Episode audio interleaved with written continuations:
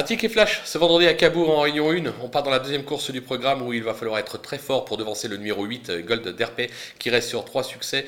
Il vise ici la passe de 4. Ses limites sont inconnues. C'est franchement un favori en béton. Euh, on va lui associer quand même quelques petits chevaux, avec notamment le numéro 4, Général euh, Darling, euh, qui reste sur une probante quatrième place en gain dans un bon lot.